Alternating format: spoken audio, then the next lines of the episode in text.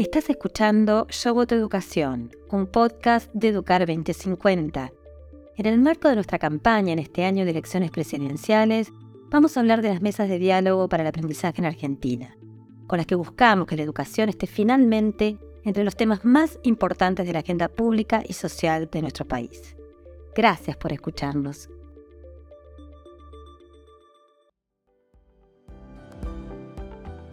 Leyendo un artículo de una página sobre educación de Estados Unidos acerca de la salida de un docente de su escuela y el impacto a largo plazo que generó en cada uno de sus alumnos, como así también la alteración de los padres por esta circunstancia, se puede empezar a dimensionar un tema del que se sabe, pero poco se habla. Hablamos de la gran pérdida de aprendizajes, especialmente por la pandemia, pero no tanto de un fenómeno que se está dando en todos los países de América como es el éxodo docente y la altísima rotación de docentes entre escuelas se habla de vocación, y es cierto, pero también es cierto que la docencia es una profesión golpeada por las exigencias externas, devaluada, que necesita más que nunca de una formación coherente con los tiempos que corren y de una legitimación que incluya remuneración acorde, reconocimiento y valoración al enorme esfuerzo diario. El primer eslabón de unión entre la escuela y la familia es la o el docente. No por nada en el relevamiento 2023 que desde Educar 2050 hicimos en el marco de nuestra Red FED, Red Federal de Docentes de Argentina, del que participaron más de 100 educadores de las 24 jurisdicciones de todo el país, el 48.3% consideró que el escaso reconocimiento y valoración del ejercicio profesional docente es la problemática más importante que atraviesa la educación argentina actual. Teniendo en cuenta los problemas urgentes de salud mental, emocional y de comportamiento de los estudiantes, las escuelas donde los educadores pueden aprender, crecer y permanecer juntos pueden ser una fuerza poderosa para transformar la cultura escolar e impactar en el rendimiento de los estudiantes.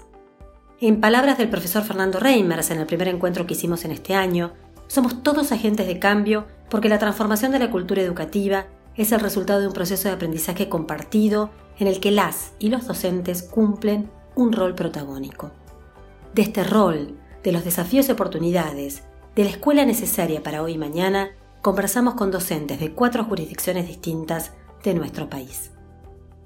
Bueno, buenas tardes a todas y todos y bienvenidos al cuarto episodio de nuestras mesas de diálogo para el aprendizaje en Argentina, nuestras Mediar en su versión 2, en el marco de nuestra campaña en los años electorales presidenciales, que es el Yo Voto Educación.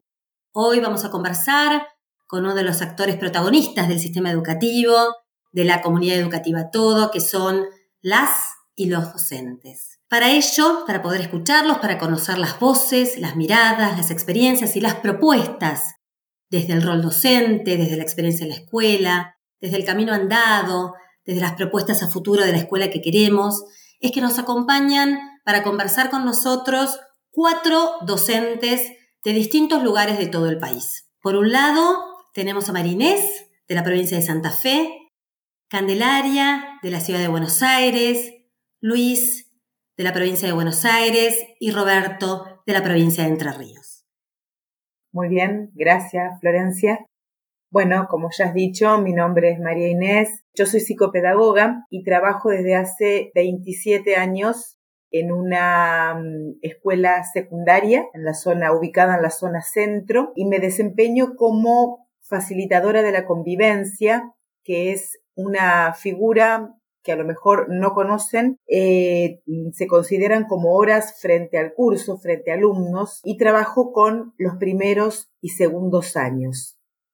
En estos espacios que se dan quincenalmente, Trabajamos con los chicos en módulos de 80 minutos todas aquellas problemáticas que son de interés de ellos, eh, fundamentalmente aquellas relacionadas con la convivencia, la convivencia y el vínculo entre ellos, con los docentes y también abordamos temáticas que son de su preocupación como qué es esto de ser adolescente. Abordamos la ESI, la educación sexual integral, con la multiplicidad de temas que esto abarca. Abordamos el tema redes, que tantos problemas nos traen la convivencia diaria, eh, la creación de cuentas de Instagram, donde los chicos por ahí surgen lamentablemente amenazas, suben videos, fotos, bueno, que generan muchísimas complicaciones. A veces también invitamos a profesionales especializados en el tema porque yo tengo mis limitaciones, como por ejemplo en ESI, convocamos al equipo de salud y adolescencia del Hospital de Niños de la ciudad de Santa Fe, que está integrado por psicólogos y médicos también. Abordamos el tema alimentación, todos los problemas de alimentación, anorexia, bulimia, el tema de la, de la imagen corporal, eh, noviazgos violentos. Repito, una multiplicidad de temas donde los chicos, eh, en primer lugar, se genera un clima de bastante confianza y ellos saben que es un espacio donde ellos pueden hablar de aquellas temáticas que por ahí en casa de esto no se habla. O tienen miedo de plantearlo, o vergüenza, o hay ciertos tabú, ¿no? O por ahí están solos en casa, no es que les dé miedo, sino que no tienen con quién hablar, a quién preguntar. Y sabemos que San Google eh, es por ahí medio, no digo que da información errónea, pero sí una información y números por ahí muy exagerados, muy fríos, entonces no encuentran todas las respuestas en esto. Y todo esto hacia la convivencia. Nosotros apuntamos a la escucha, a la palabra, a la circulación de la palabra con respeto, al respeto a las diferencias, a la tolerancia y tratamos de crear dentro de la escuela eh, un espacio diferente de lo que los chicos viven afuera. Pero bueno, feliz, feliz de lo que hago, así que, y de estar acá pudiendo compartir la experiencia. Gracias, Marinés, gracias por compartir todo. Brevemente entonces, ¿por qué? ¿Por qué elegiste lo que elegiste? Mira, porque es tan gratificante lo que yo recibo cada día de esos niños, de esos niños, de esos adolescentes, el agradecimiento por la escucha, por la contención, las demostraciones de afecto, el verlos tan felices con tan poco, con tan poco, eso te llena el alma. Me alegro. Bueno, gracias, Marines, gracias por, por compartir. Vamos a ver con Luis. Bueno, en primer lugar, buenas tardes. Eh, soy Luis Noriega, de un lugar que quizás conozcan, que se llama Guaminí, en la provincia de Buenos Aires, 630 kilómetros desde Capital y soy eh, profesor de educación física y ciencias biológicas, soy auxiliar de enfermería, soy mediador, me encantó las palabras de María Inés porque soy mediador escolar, ¿sí? y bueno, y ahora estoy estudiando la licenciatura en gestión educativa y la eh, diplomatura en gestión en estrategias de seguridad. Eh, soy voluntario en Cascos Blancos, o sea, todo lo que tiene que ver con la ayuda humanitaria y la salud es mi metida. Mi distrito tiene 440 kilómetros cuadrados de, extensión y las localidades distantes eh, entre sí, algunas 45 eh, kilómetros, son cuatro localidades que conforman el distrito. Y no hay transporte para comentarles más o menos así como nos, movemos y nos manejamos aquí en el interior, sí, con vehículo, con, con moto, auto y si se te rompe tenés que salir con dedo. ¿Por qué elegí ser docente? Por una vocación, una historia familiar, además porque creo que es la mejor manera de ayudar a los demás, netamente desarrollándome en el ámbito rural, que eh, realmente hace falta mucha información, ¿no? Tanto a la familia como a los alumnos, porque dice que Dios está en todas partes, pero atiende a veces en Buenos Aires, ¿no? Y acá la información llega a cuentagotas. Se vio netamente en esta etapa de pandemia, la colectividad hizo eh, realmente trago. O sea, ahí se notó muchísimo la información cómo podía llegar. Y estoy ya a punto de jubilar. Yo tengo 31 años de, servicio. Trabajé tanto en escuelas primarias, escuelas rurales, escuelas secundarias. Eh, soy director también de un CENS nocturno, un bachillerato de adultos en otro pueblo. Eh, por lo tanto, todo esto hace que uno acreciente a la formación, ¿no? Bien, gracias Luis. Voy a darte la palabra, Candelaria, si nos podés contar un poco, presentarte un poco vos. Bueno, mi camino es eh, un poco más corto del que estuve escuchando, que también me sacó el sombrero por escuchar tanta pasión a pesar de, los años que han pasado, porque la docencia es cansadora y lo digo siendo maestra joven. Tengo 25 años, empecé a trabajar en un colegio a los 19 como maestra ayudante y en el 2020, pandemia, tuve mi primer grado, segundo, todo un desafío, pero siempre estuve en primero y segundo grado. Y me apasiona todo lo que sea alfabetización y es algo que, que, bueno, que me preocupa también porque la falta de alfabetización es una pandemia silenciosa en nuestro país. Así que trato desde mi lugar, siempre que puedo, eh, apoyo escolar y esas cosas. El colegio donde yo trabajo está situado en Palermo eh, y es un contexto sociocultural eh, alto. La verdad que los chicos tienen un montón de recursos en su casa. En el colegio también tenemos un montón de, de recursos humanos y de, materiales también. Y después, eh, bueno, ¿por qué, ¿por elegir ser maestra? Yo creo que, que un poco que la vida de los niños cambia en el aula eh, y es como el primer momento para socializar y la primera pequeña sociedad donde están inmersos los chicos, más allá de la familia.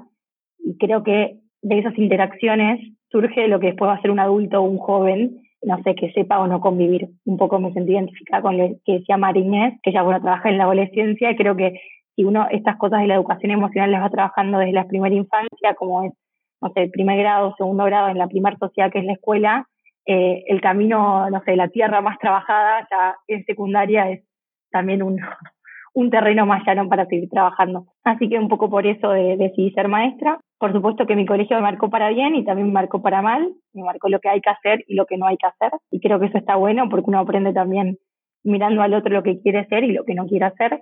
Pero bueno, sí aprendí que uno enseña primero con lo que, con lo que uno es, después por lo que uno hace y por último por lo que uno sabe. Así que la importancia de cómo hacerse uno primero para, para poder enseñar, ¿no? Como a veces digo que para estar en la clase hay que limpiarse primero y porque los chicos nos respiran, nos huelen, nos, sacan las fichas muy rápido. Así que, que ese es mi camino. Ahora estoy haciendo psicopedagogía porque la docencia es compleja y no alcanza con los cuatro años de profesorado. Pero bueno, esa es mi, mi corta trayectoria.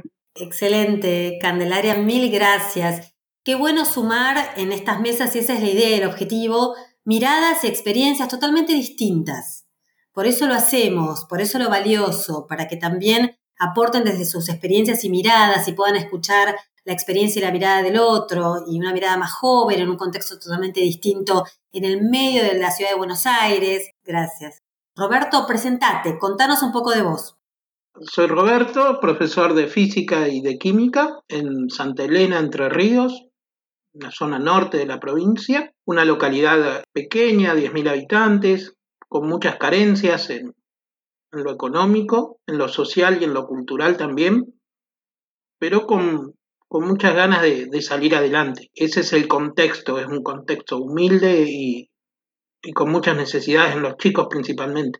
Mi docencia se, divide en varios tramos distintos, en distintas jurisdicciones, Buenos Aires, eh, nivel universitario y terciario, y en Entre Ríos también eh, nivel terciario y el nivel secundario, que últimamente, los últimos años, los últimos cinco o seis años, eh, llevo desempeñándome solo a nivel secundario, dos escuelas, además de profesor eh, de física, de química y físico y química en el ciclo básico según nuestro diseño curricular.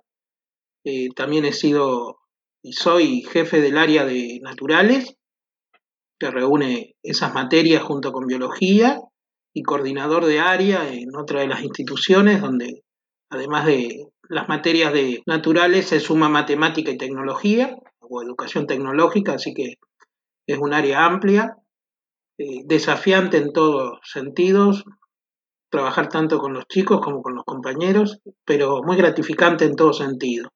Lo que me motivó a mí para ser profesor, para ser docente, son experiencias de vida y, la suma de muchos hechos. Creo que sobre todo marco eh, esa huella que dejaron los docentes que yo tuve a nivel primario, secundario, en la universidad. Me hicieron ver eh, la necesidad de devolver también eh, eso que recibí de parte de ellos como aprendizajes a otras generaciones, apostar por la educación, ¿no? Sobre todo, pensar que la educación va a ser eso que nos va a llevar a ser una mejor sociedad. Mis primeros pasos docentes son allá por 1995, ya no sé cuántos años son, son demasiados. No es lo único que he hecho como docente, me he desempeñado en el área privada también, así que tengo mucho recorrido ya. O sea que me queda poco para finalizar ya un par de añitos y creo que ya le dejo el lugar a, a que sigan las nuevas generaciones, en especial en el área de física, que acá hacía mucha falta, pero es gratificante, sobre todo eh, tratar o, aportar para cambiar eh, esa situación tan difícil que tienen los chicos en cuanto a la violencia en la que se desempeñan, eh, tanto física como psicológica, las necesidades de hambre. Llevamos más de una década, yo diría que dos décadas fácil, porque los últimos dos censos ya nos dejaron en el primer puesto con, una localidad, eh, Concordia, como el lugar más pobre de la Argentina, y eso es Entre Ríos. Y además eh, muchas otras situaciones, como por ejemplo, como mencionaba María Inés, eh, en el área psicopedagógica y el cuidado de los chicos, en nuestro caso un marcado nivel de embarazo adolescente, ranqueando en tercer lugar en el país como ciudad, o sea que creo que detrás de Formosa, eh, muy por delante de Buenos Aires, eh, con niveles mucho más de, población y sin embargo estábamos con un 23%, liderado por Formosa con un 28%, una situación muy difícil, sobre todo porque le cambia las expectativas y la trayectoria de vida. Así que bueno, esas fueron las cosas que me llevaron a, ser docente, todo un largo camino recorrido y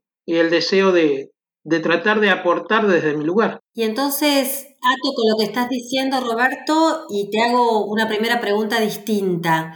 ¿Qué te motiva a seguir siendo docente? ¿Y le recomendarías a alguien más que se te presenta, que te pregunta, que quiere saber qué haces, ¿le recomendarías ser docente, que elige esa profesión? La recomendaría siempre. Ahora, no sé si lo recomendaría para que lo ejerzan acá en Argentina, y en particular en algunas provincias como Entre Ríos o, o de la zona de Patagonia. Eso ya es otra cuestión. ¿sí? Hay lugares eh, donde están mucho mejor eh, remunerados, mejor vistos, mejor cuidados, tienen mucho más respeto por el docente, aunque la conflictividad que hay del docente se ve en, todos lados. Yo tengo contacto y amigos que, que son docentes de distintos niveles eh, en Estados Unidos, México, Centroamérica, Perú, Chile, o sea, Latinoamérica y en Europa, en España, en Francia, y se repiten las mismas situaciones. Ese desapego por el querer aprender de parte del estudiante y la conflictividad, el nivel de violencia que hay al interior de, de la escuela. Eso es algo que se ha vuelto demasiado reiterado y lamentablemente común en muchos lados. Gracias, Roberto. Sí, ahora vamos a seguir también profundizando en eso, más en lo que es la escuela y la educación. Seguimos un poco con el desarrollo del rol, ¿no? Con esta función, este rol docente que lo estuvimos conversando el jueves pasado en, en el primer encuentro dialógico de la Red Federal de Docentes de Argentina que estamos llevando adelante en Educar 2050, esto del relevamiento que llevamos también adelante desde principio de año, en donde el casi el 50% de los docentes dijeron que la gran problemática es la falta de valorización ¿no? y del respeto eh, que se tiene al rol docente como se tenía antes, ¿no? Y al espacio y el rol que debería cumplir la escuela, que también se fue corriendo un poco por todo lo que plantearon ustedes, ¿no? Porque nos transversaliza la realidad. Voy a Marinés con otra pregunta. Marinés, te pregunto justamente, hablando de este rol, del rol docente, ¿con qué dificultades te encontrás diariamente en tu trabajo, en el trabajo áulico, en el trabajo fuera del aula? ¿Qué estrategias utilizás para hacer frente a esas dificultades? Y, me, meto en algo que ya salió un poquito y que creo que, que también surgió mucho, sobre todo post pandemia, que se empezó a valorizar el tema del bienestar socioemocional, ¿no? Y hablamos del bienestar socioemocional de los estudiantes y el bienestar socioemocional de los docentes. Entonces, por un lado, ¿qué dificultades tenés? ¿Cómo les haces frente? ¿Cómo trabajás ese, ese bienestar socioemocional atado a ese frente que no solamente es pedagógico? Yo los escuchaba y de verdad quería como activar el micrófono porque se me iban, me levanté a buscar algo para anotar algunos puntos que no quería que se me escapen. En primer lugar, eh, veo que la escuela está totalmente corrida de lugar que antes los chicos iban a la escuela para, para aprender y ahora la escuela más que nada cumple una función asistencial, la función asistencial de la contención, de la escucha, de que vemos que los chicos terminó su horario escolar y siguen permaneciendo en la escuela.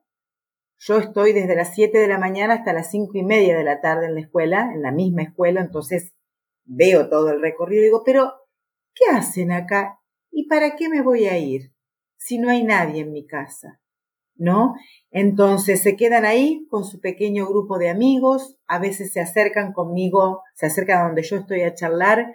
La función asistencial de comer, los chicos que van a comer, porque por ejemplo el turno tarde no desayuna, se levantan directamente para ir a almorzar y vemos a veces cuando se suspenden las actividades por alguna plenaria o algo, enseguida los padres, porque tenemos activado que quedó este dispositivo eh, a partir de la pandemia, los grupos de WhatsApp de padres, donde yo estoy como administradora, es un grupo cerrado, porque si no se presta para la catarsis, entonces por ahí me escriben en privado, ¿no? Y me escriben, pero hay comedor igual, pueden ir a comer los chicos por más que hay plenaria. Y tenemos el tema del boleto, el tema del progresar, el tema de la beca de la provincia. Es una función meramente asistencial. Y después, si queda un lugarcito, aprendemos.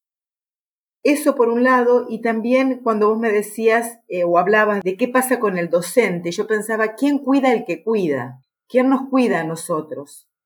¿Quién nos respalda ante la ley? Porque eh, los compañeros lo podrán decir, eh, tenemos que ser muy cuidadosos de lo que decimos y de lo que hacemos, porque los padres que no aparecen nunca, cuando no les gustó algo que vos dijiste o alguna intervención, van y hacen el planteo en la región cuarta, en el ministerio. Y ojo, porque vamos a los medios. Y bueno, acá tenemos el caso de la maestra que denunció un abuso y la asesinaron en la puerta de la escuela, ¿no? La famosa, el famoso caso de Vanessa. Entonces, ¿quién nos cuida a nosotros? ¿Qué respaldo nosotros tenemos de parte del ministerio? Un ministerio que toma decisiones inconsultas y está totalmente fuera de foco el alumno, el estudiante. ¿Esto le hace bien al estudiante? ¿Esto le sirve? No, no importa. Eh, si responde políticamente a lo que nosotros necesitamos, le damos para adelante. Entonces estamos realmente caminando en una, en una tierra movediza, ¿no? Y en un, en un terreno tan lleno de tantos obstáculos. Pero bueno, a pesar de esto, la seguimos remando. Las dificultades son principalmente la cuestión de la asistencia, eh, los chicos que no van, los chicos que llegan muy tarde porque el transporte público es pésimo, eh, se duermen o los chicos que ingresan más tarde porque se quedan consumiendo en las zonas aledañas a la escuela y entran fumados, porque hablamos de consumo de marihuana, más que nada. Pero bueno, igualmente entran y tenemos chicos con 30, 40, 50 faltas en este momento, con una trayectoria que podemos calificarla de mm, nula o muy baja, donde, bueno, ¿qué continuidad podemos tener en el proceso de aprendizaje si yo en vez de entrar a las siete y media entro a las nueve? Yo quiero atar esto, Candelaria, preguntarte cómo preparas tus clases, ¿no? El trabajo pedagógico, Estamos hablando de una realidad muy distinta seguramente a lo que nos está compartiendo Marinés. No quita que debes tener tus desafíos.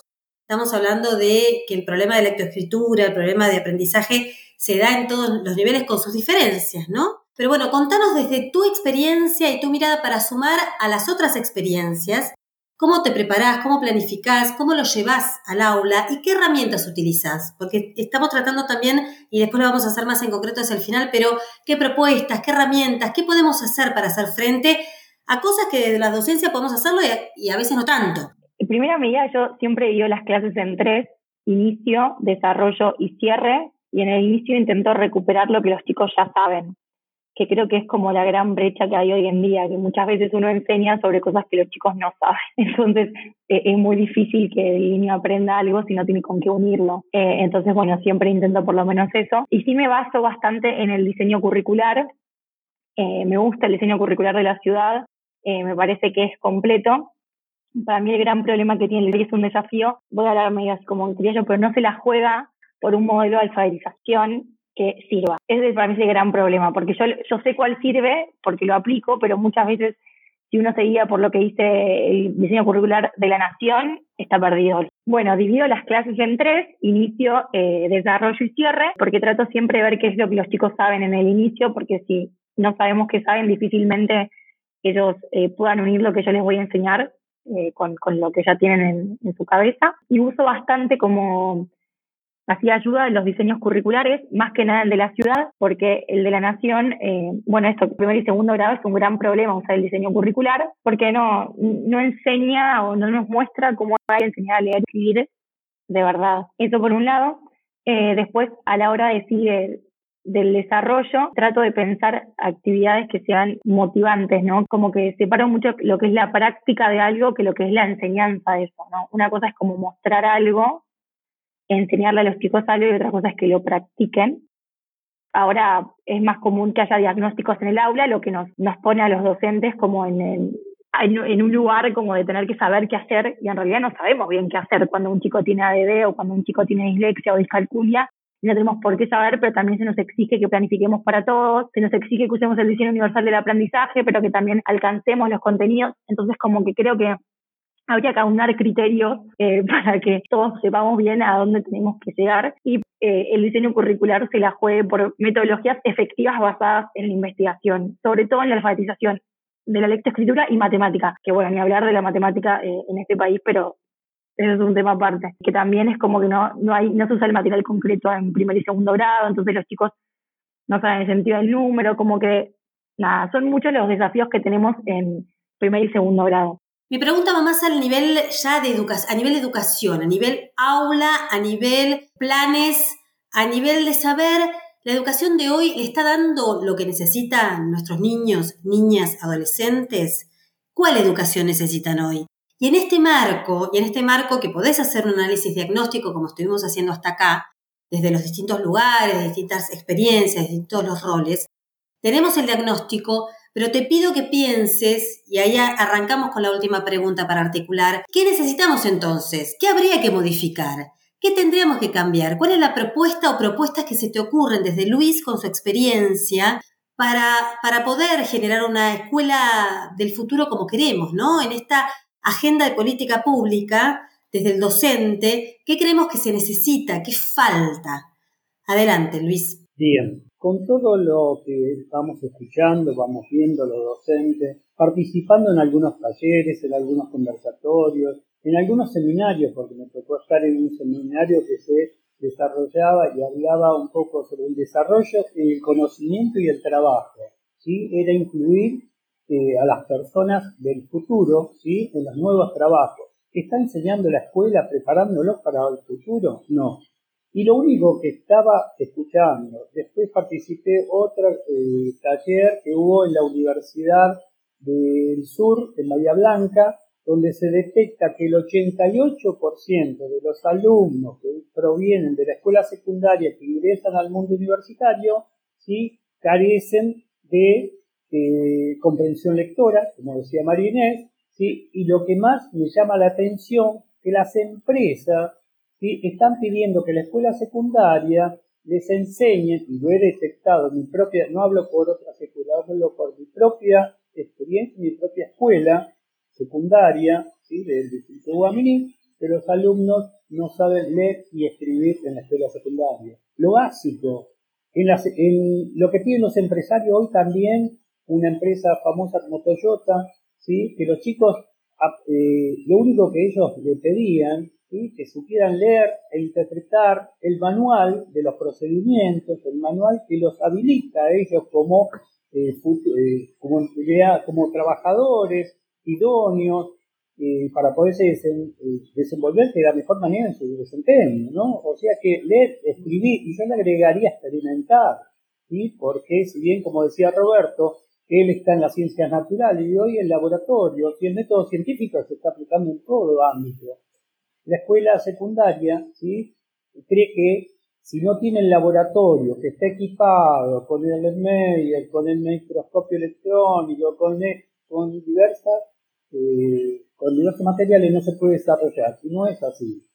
En el ámbito rural lo estamos viendo nosotros directamente las escuelitas rurales, como detectamos eh, en la yerba mate, eh, podemos ver la, la, vitamina C, con utilizar nada más con reactivos, con un lugol, con, bueno, experimentando y haciéndolos partícipes a los alumnos.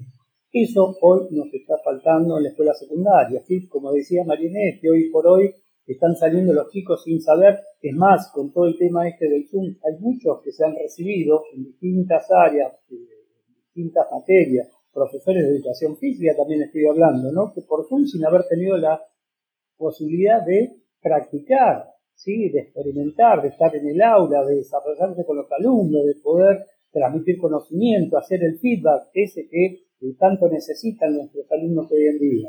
¿Están preparados? Eh, ¿Qué debemos enseñar más allá de eh, la construcción de la ciudadanía? Es eso, a, a poderlos eh, ayudar, acompañarlos a que se desarrollen como personas, ¿no? Más allá de las NTIC que nos enseñan, ¿sí? Está hoy también creciendo mucho la inteligencia artificial. Los preparamos nosotros en una administración personal para que ellos salgan de su casa, fueran fueran a otras localidades a poder continuar sus estudios secundarios, ¿sí? aprender a sacarse una fotocopia y administrarse la plata para poder viajar, comer, estudiar, ¿sí? vestirse. Eh, realmente eh, estamos comprometidos ¿sí? en esto de la lectoescritura y cosas simples nada más. En el idioma estamos viendo que tienen, atraviesan desde la escuela primaria, escuela secundaria, que tienen inglés. Pero los chicos hoy no saben leer, una receta de inglés, un libro de inglés o poder eh, comunicar con otra persona si está perdido, ¿sí? con el solo hecho nada más de eh, conocer los verbos. Fue productiva la pandemia para vos entonces, Luis. Gracias, Luis. Gracias por este aporte que vamos tomando sobre qué ejes habría que trabajar, ¿no? Esto de las propuestas y del cómo. Te voy a dar la palabra a vos, Roberto, que nos digas en esta última pregunta para nuestras mediar, para nuestra propuesta de agenda de política pública educativa, ¿qué deberíamos hacer? ¿Qué debemos cambiar o mejorar? ¿Y cómo? ¿El cómo? Así de fácil. Bueno, mi opinión, no sé si será lo correcto. Eh, primero que nada, eh, comparto mucho de lo que ya han dicho los demás profes, colegas, en casi todas las cosas mencionadas, en los distintos factores que, hicieron mención. Primero que nada, me parece que debemos no solo revalorizar el, rol docente, sino redefinir dos cuestiones, el rol docente y el rol de la institución escuela. ¿Qué pretende la sociedad de la escuela? Porque le deriva y, le asigna funciones para la que no está preparada, para la que no le aporta los recursos la sociedad a la escuela y también nos damos cuenta de que necesita preparación el docente y también hay algo que, esto es bien personal, y me parece que no nos fijamos en un actor fundamental de la educación y que es el estudiante, que es el alumno. ¿Qué es lo que quiere el alumno? Antes mencionaban, y, sí, yo en las escuelas que trabajo hablo muy seguido, casi de metido, eh, en los ratos que estoy de, coordinación o de jefatura de área en las escuelas, con, con los chicos que están libres o algo, y les pregunto, todos me dirían, nos gustaría tener comedor, por ejemplo. Entonces, eh, pretender un mejor aprendizaje para un chico que tiene hambre, que, que sabemos que que por ahí no fue a almorzar o no comió en el comedor de la primaria y llega a la secundaria porque la institución secundaria no tiene comedor, eh, se le hace difícil y a las 2 de la tarde se está desmayando y hace menos de una hora que ha entrado a la escuela. Entonces, ¿qué preocupación pueden tener ellos si no, no hay eh, esa necesidad que tienen de ser eh, controlados, reprimidos, de tener que no eh, gozar de impunidad, de saber que si algo está mal, algo va a pasar al respecto. Y deben entender que la escuela es el ámbito ese para, para poder modificar eh, conductas, eh, generar capacidades y habilidades en ellos que les van a servir para futuro en otros ámbitos. No vienen, a mi entender, tiempos muy buenos, vienen dificultades en nuestro país. Así que estar preparados en esas cosas y en especial en la alfabetización científica que está muy, muy floja, escasa en los chicos y que no tienen intencionalidades, pero siempre aparecen algunos que sí y que ayudan, que traccionan a los otros. Y, ahí están también en el profe de buscar esa vueltita y, buscarles cómo utilizar eh, las cosas que a ellos sí les gustan, que los motiven, pero que eh, muchas veces veo yo que no se preparan. Gracias Roberto. Muchas gracias, ya hemos tomado nota también y esto queda grabado. Las últimas palabras, las propuestas para, para Marines. ¿Qué nos propones, Marinés, para una escuela del futuro, soñada? A ver, yo anoté algunas cosas. Eh, primero, en lo que hace a la cuestión edilicia, es básica, es fundamental y no me pongo en exquisita. Pero hemos tenido una ola de calor en marzo impresionante y teníamos aulas donde los ventiladores no funcionaban, pero no hay presupuesto, pero tenemos una red de Wi-Fi donde si nos conectamos todos colapsa, ¿no? Entonces, eso en lo estructural me parece lo, lo, fundamental. Después, en lo que compete a nosotros, los docentes, no quedarnos en soledad, como ya lo dije, buscar ayuda, metas a corto plazo para no frustrarnos, eh, porque si, si yo quiero que este chico eh, llegue a quinto año, para primero que termine primer año eh, y que pueda leer, que pueda escribir, que pueda comprender, porque si no nos vamos a dar la cabeza contra la pared. bueno, y lo del trabajo colaborativo para esta resiliencia docente. Entonces, bueno, el laburo en la trinchera no es fácil. No es fácil, no es fácil totalmente. Y por eso los queríamos escuchar y por eso agradecerles que se hayan sumado a esta conversación, a estas mesas de diálogo. Hablamos de paz, hablamos de diálogo, Luis. Venimos desde ese lugar también de Educar 2050. Trabajamos desde el diálogo por la educación. Esto fue Yo Voto Educación, un podcast de Educar 2050. Gracias por estar del otro lado acompañándonos. Si querés conocer más sobre nosotros, Entra a educar2050.org.ar y seguinos en nuestras redes sociales arroba educar2050.